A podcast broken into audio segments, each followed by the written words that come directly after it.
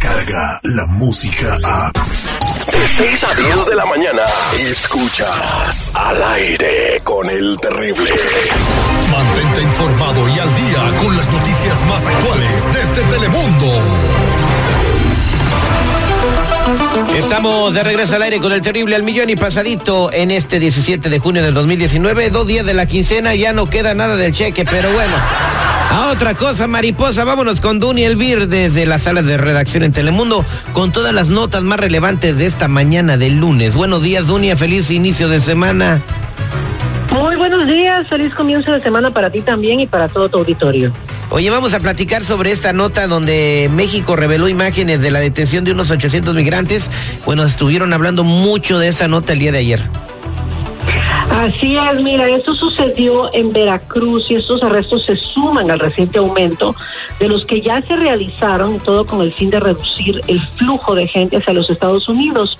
Y es que las autoridades mexicanas detuvieron, exactamente fueron 791 migrantes y ellos viajaban en la zona de carga de cuatro trailers. Así que los extranjeros fueron, fueron arrestados por la Policía Federal y agentes del Instituto Nacional de Inmigración.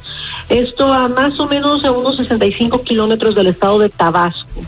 Y como tú sabes, es una operación que se presentó ocho días después de que México se comprometiera con Washington a endurecer su política migratoria para detener así la mayor crisis diplomática que se ha enfrentado hasta este momento el nuevo presidente mexicano López Obrador con Estados Unidos, ¿no? Y es que recordemos que el pacto fue después de una ronda de negociaciones que realizaron y quieren comenzar a cumplir con lo que les toca. Así que fueron casi 800 personas las detenidas y fue el sábado, como tú dices, ayer se habló mucho de esto y de esa forma pues están enviando un mensaje a la Casa Blanca, ¿no? De que ellos se van a alejar de ese fantasma de los aranceles y van a cumplir en en el acuerdo.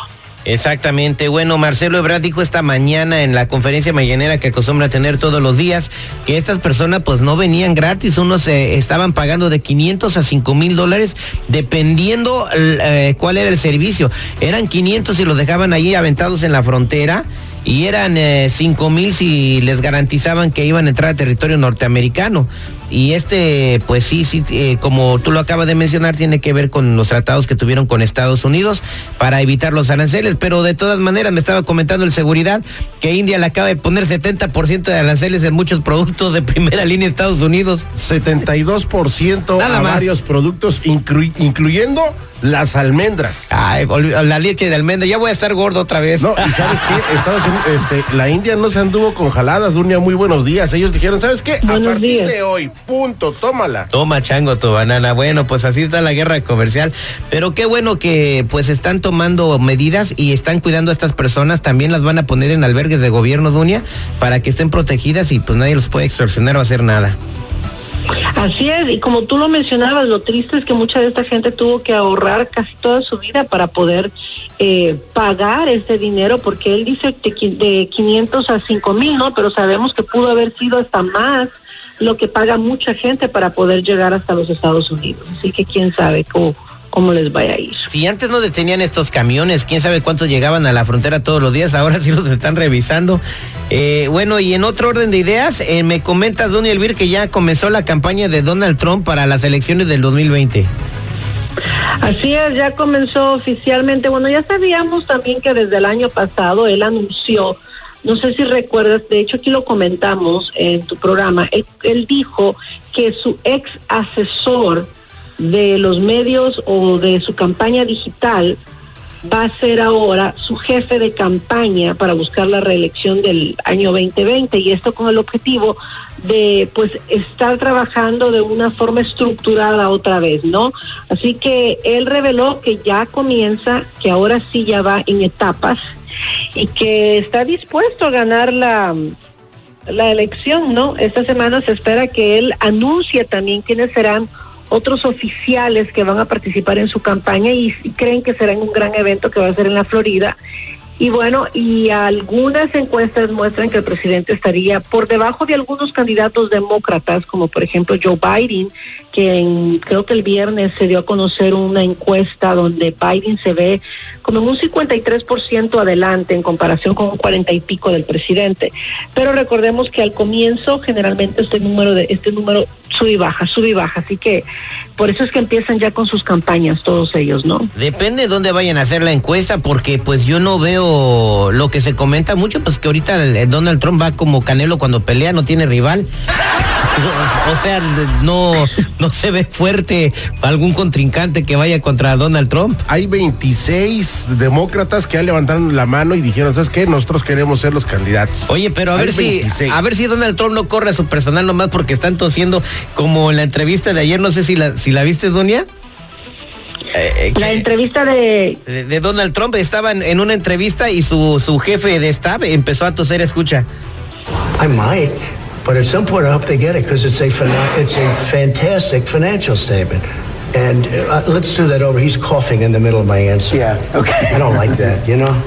Your chief of staff. If you're going to cough, please leave the room. Sorry. Si vas a toser, por, por favor, salte. Como si pudieras controlar eso, ¿no, Dunia? Ay, Dios, ese es el que estaba mencionándote ahorita, el que acá, Brad Parscale, es el jefe de la campaña, qué barbaridad. Imagínate, así empezaron la campaña, güey. Oye, Doña, y para finalizar, pues tenemos eh, una noticia del Vaticano eh, que está creando controversia de nuevo, como si no les gustara. Oye, esto es algo inédito, como dicen, una, una historia inédita. El Vaticano está considerando ordenar a sacerdotes ordenar sacerdotes a hombres casados, esto en zonas remotas del Amazonas, ¿no? Allá por el, toda la, toda la, Amazonas y cubriría parte de Brasil, Bolivia, Perú, Ecuador, Colombia, Venezuela, y con el fin de ayudar a que esta gente tenga acceso de sacerdotes a las zonas más aisladas. Parece que más del 70% de estas comunidades no tienen una misa semanal porque no hay sacerdotes que quieran irse para allá. Y también está considerando en el mismo comunicado que va a someter y que es en una reunión especial que hacen en octubre el trabajo o el papel de la mujer, ¿ok? Y esto lo va a presentar ante los obispos para identificar el tipo del ministerio oficial que puede ser conferido a la mujer tomando como en cuenta el papel central que hoy desempeñan en la iglesia amazónica.